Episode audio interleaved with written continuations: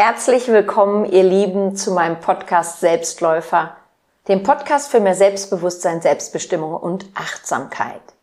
Mein Name ist Kim Fleckenstein und heute spreche ich mit dir über ein Thema, mit dem sich viele Menschen leider sehr schwer tun. Und zwar die eigenen Gefühle zeigen und ansprechen.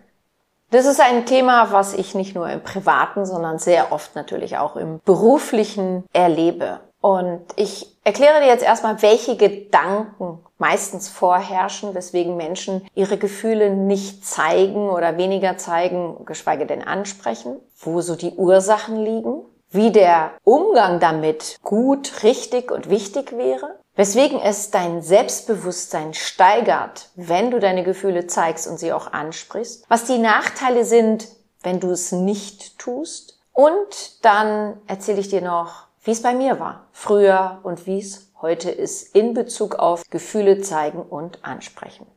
Ja, was sind so die Ursachen? Was sind die Gedanken dabei, wenn wir Gefühle wahrnehmen, uns aber nicht trauen, sie anzusprechen, sie zu zeigen? Eine große Angst ist, dass es runtergespielt wird. Dass jemand anders sagt, ach komm, Mann, ist doch nicht so schlimm. Jetzt mach dir nicht so viel Gedanken. Aber es ist tatsächlich schlimm für die Person. Und die Umwelt geht da nicht richtig drauf ein und macht es eher so, ach komm jetzt, jetzt stell dich mal nicht so an.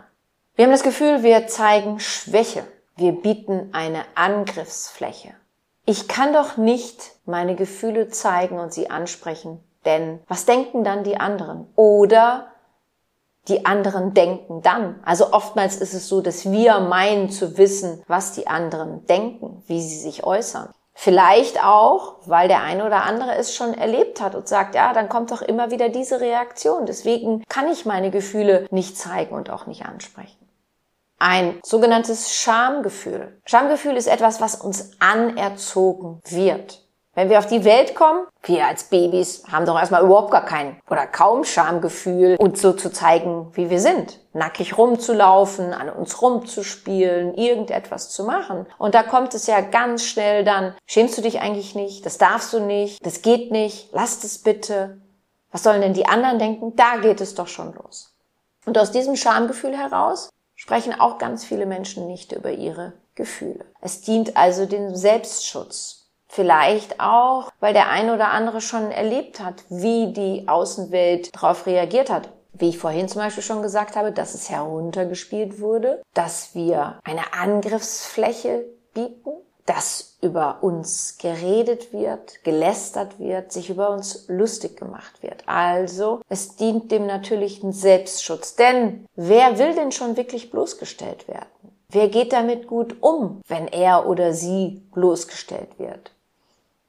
Wer hat so viel Selbstbewusstsein zu sagen, mein Gott, guck mal, der lästert jetzt über mich. Was ist bei dieser Person los, egal ob Mann oder Frau, dass diese Person jetzt darüber lästert, dass ich Gefühle gezeigt habe?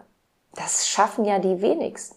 Ein Gefühl des Unwohlseins mit den eigenen Gefühlen, die Nervosität, etwas zu benennen, zu artikulieren, es zu zeigen. Denn eins ist ganz wichtig. Wir sagen meistens nicht das, was wir fühlen. Also unsere Gedanken, die wir äußern, stehen oftmals genau konträr zu unseren Gefühlen. Und es geht vordergründig erstmal ums Gefühl. Wie willst du einen Gedanken wirklich authentisch formulieren, wenn du nicht spürst, was du fühlst? Und wie oft hast du schon etwas gesagt, aber was anderes innerlich gefühlt? Also ich habe das schon oft bei Menschen erlebt, egal ob privat oder beruflich, dass jemand mir was gesagt hat und ich gemerkt habe, hey, das stimmt aber nicht mit dem Gefühl da überein, was ich doch da spüre. Ich meine, ich hake da natürlich nach, sowohl im privaten als auch im beruflichen. Im beruflichen ist ja natürlich mein Job, dafür bezahlen mich ja Menschen. Und im privaten, mir ist mein Umfeld viel zu wichtig und bei mir darf über die eigenen Gefühle gesprochen werden, als dass ich das dann einfach so stehen lassen würde. Außer ich merke, hey, die Person will einfach nicht darüber sprechen. Okay, dann lasse ich sie natürlich auch. Aber ich unterstütze Menschen wirklich das zu äußern, was sie fühlen. Ja, woran liegt es noch? Dass wir unsere Gefühle nicht zeigen und nicht äußern wollen. Hierarchien. Hierarchien in unserer Gesellschaft, in Firmen, in Familien, in dem System, in dem wir uns bewegen. Hierarchien verbreiten Angst und Hierarchien schaffen Abhängigkeiten. Sie suggerieren uns, dass wir ohne sie nicht können und dass wir uns so und so verhalten müssen, denn ansonsten passiert XY. Ganz oft ja in Verein, in Religion. Nehmen wir mal zum Beispiel die Kirche. Dort wird leider noch oftmals Angst verbreitet, Abhängigkeiten geschaffen und deswegen trauen sich auch da viele nicht über ihre Gefühle zu sprechen. Dann gibt es übrigens auch noch einen Unterschied zwischen nicht zeigen können und nicht zeigen wollen. Also es ist das eine, dass ich sage, ah, ich weiß zwar schon, wie es mir geht, aber ich will es nicht zeigen. Oder ich kann das gar nicht. Woran liegt das? Also die Unfähigkeit, Gefühle zu erkennen, einzuordnen und dann auszudrücken, wird als Gefühlsblindheit, als Alexithymie bezeichnet. Es wird vermutet, dass in der Kindheit Erfahrungen gemacht wurden, in denen die eigene Gefühlswelt so geprägt wurde, dass jemand seine, ihre Gefühle nicht zeigen kann. Das können also traumatische Erlebnisse gewesen sein, eine Form der Vernachlässigung oder allgemein nicht der Umgang mit der Gefühlswelt, wie es richtig wichtig und vor allem wünschenswert gewesen wäre. Und diese Gefühlsblindheit, diese Alexithymie, führt aber auch dazu, dass dadurch, wenn also jemand das hat, er sich auch schwer tut, bei anderen das zu erkennen und einzuordnen und dann, je nachdem wie die Person sich ausdrückt, falsch versteht. Der Charakter spielt eine Rolle. Also ist jemand eher introvertiert oder extrovertiert. Aber auch da ist ganz wichtig zu wissen, es kann sein, dass jemand zwar introvertiert ist, aber dennoch unter der Oberfläche sehr emotional empfindet. Nur die richtige Einordnung ist nicht da. Also dieser fehlende Zugang und somit auch Umgang damit. Und auch, wer bin ich? Je mehr du weißt, wer du bist, desto besser kannst du natürlich deine Gefühle benennen und auch äußern und dadurch auch Entscheidungen treffen, von denen du sagst, ja, es war eine richtige Entscheidung. Oder auch, wenn du merkst, ah, die Entscheidung war jetzt nicht so richtig, aber damit leben zu können.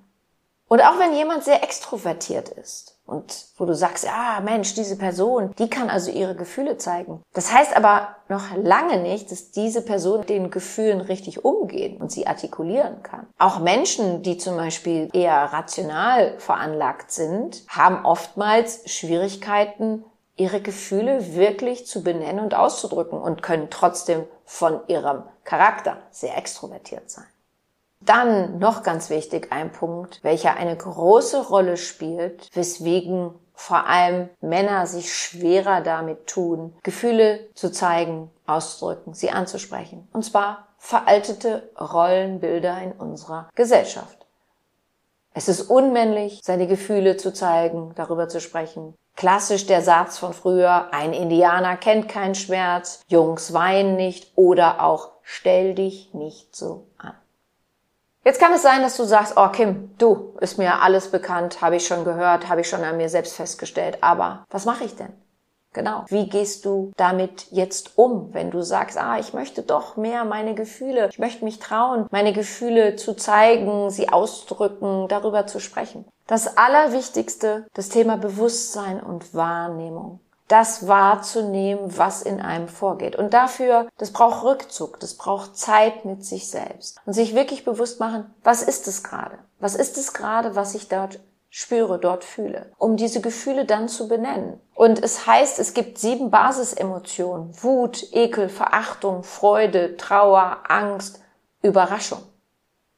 Aber Gefühle ist ja ein Riesenfeld. Und es gibt so viel mehr, was wir zu benennen haben. Und du kannst dir helfen, wenn du also dich mal in Ruhe hinsetzt und sagst, ah, also immer erstmal zu orten, wo ist es? Das ist zum Beispiel das, was ich mit meinen Klienten mache, wo ich dann die Meditation und die Hypnose hinterher dazu nutze, um es ihnen bewusster zu machen, um damit anders und leichter umzugehen, ist, wo sitzt es denn? Und meistens sitzt es im Kopf, im Bauch, im Herz. Selten im kleinen C vom linken Fuß.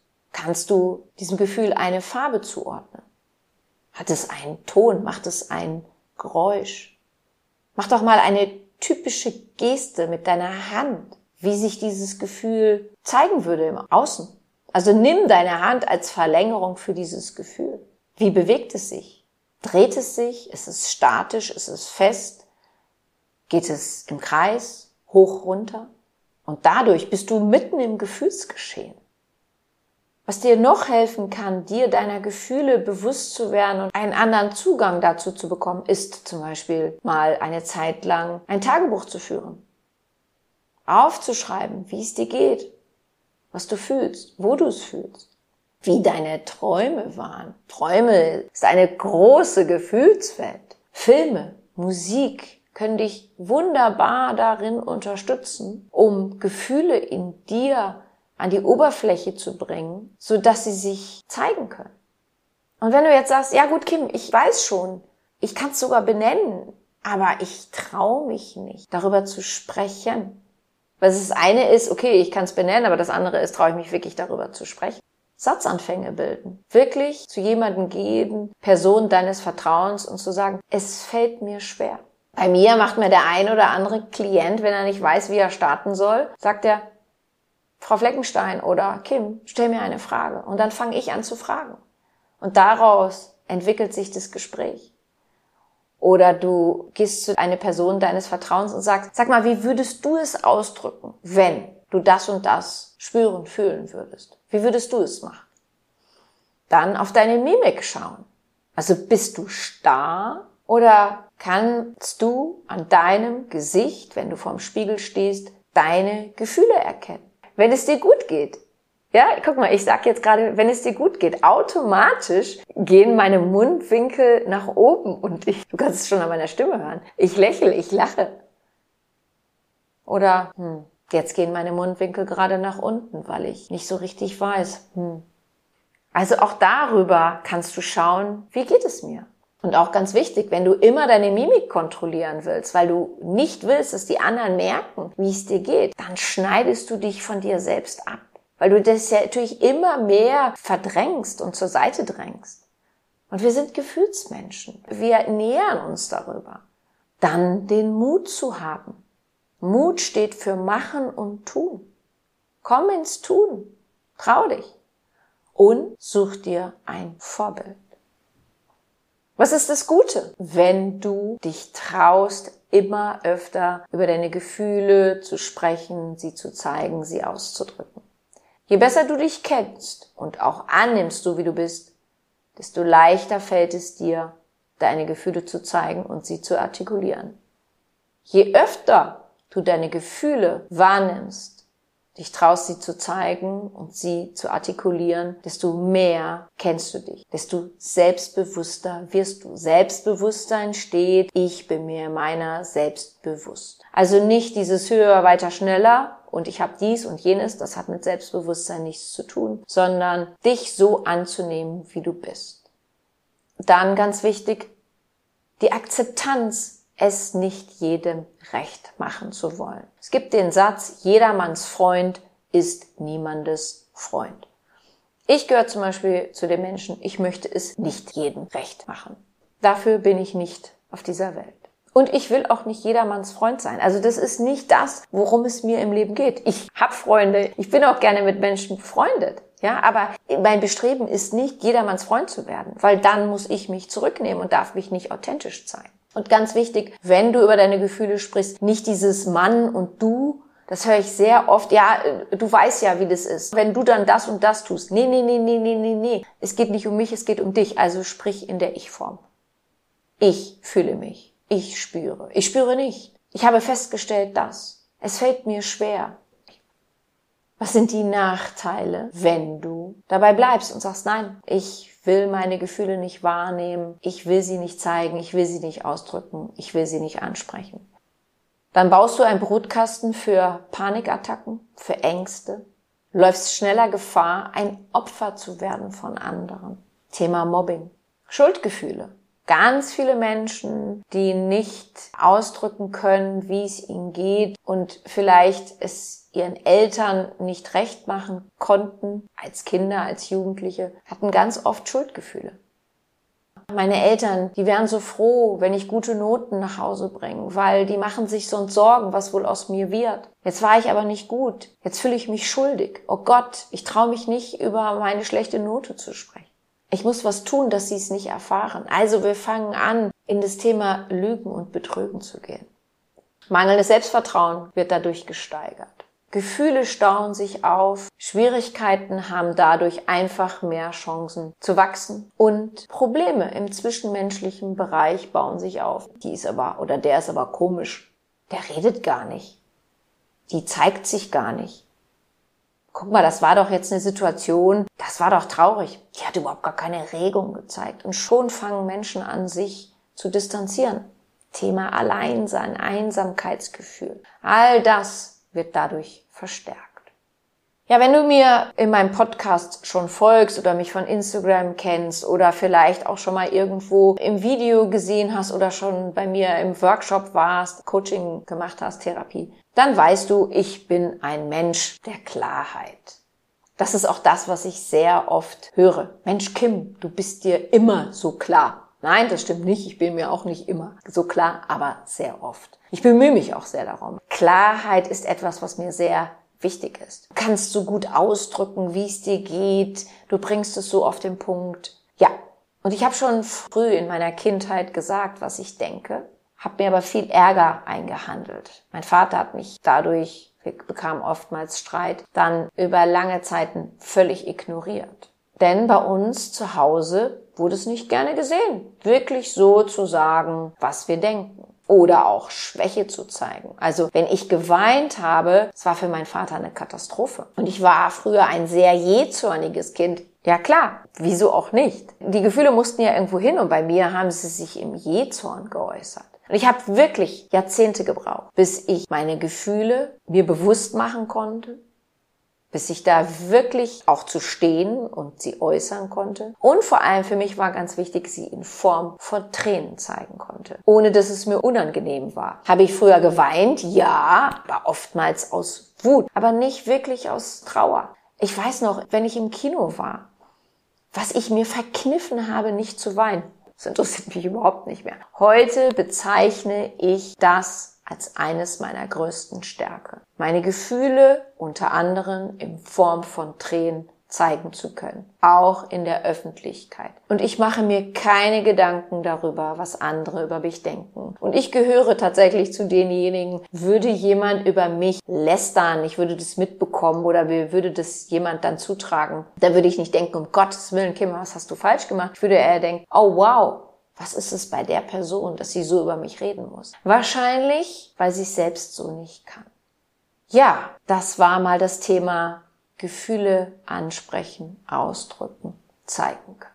Wenn dir diese Folge gefallen hat und du jemanden kennst, für den diese Folge auch interessant sein könnte, dann freue ich mich, dass du meinen Podcast weiterempfehlst. Wenn du mich gerne einmal persönlich kennenlernen möchtest, so informiere dich auf meiner Webseite www.kimfleckenstein.com über meine Meditationsworkshops für Anfänger und Fortgeschrittene. Die gibt es im Hotel Das Kranzbach und im Hotel Live More Resort.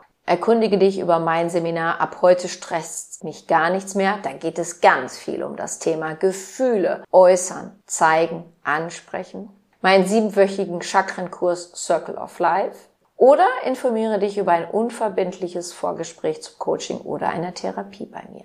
Wenn du Näheres zu mir und meiner Tätigkeit wissen möchtest, dann höre dir gerne meine Podcast-Folge Vorwort an. Dort gibt es weitere Infos zu mir. Ansonsten findest du mich auch bei Facebook, Instagram oder Pinterest. Ich freue mich, wenn du mir dort folgst. Ich danke dir, dass du meinen Podcast hörst. Ich bedanke mich für dich, für dein Zuhören, für dein Dasein. Ich glaube an dich.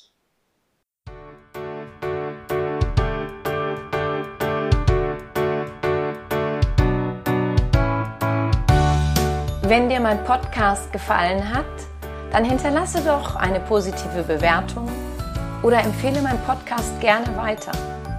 Besuche auch meine Website www.kimfleckenstein.com, folge mir bei Facebook und Instagram oder höre in meine Programme bei Amazon, Apple, Audible und Google rein. Du kannst mir auch gerne an info at kimfleckenstein.com schreiben wenn du ein spezielles Anliegen hast. Ich danke dir und sende herzliche Grüße.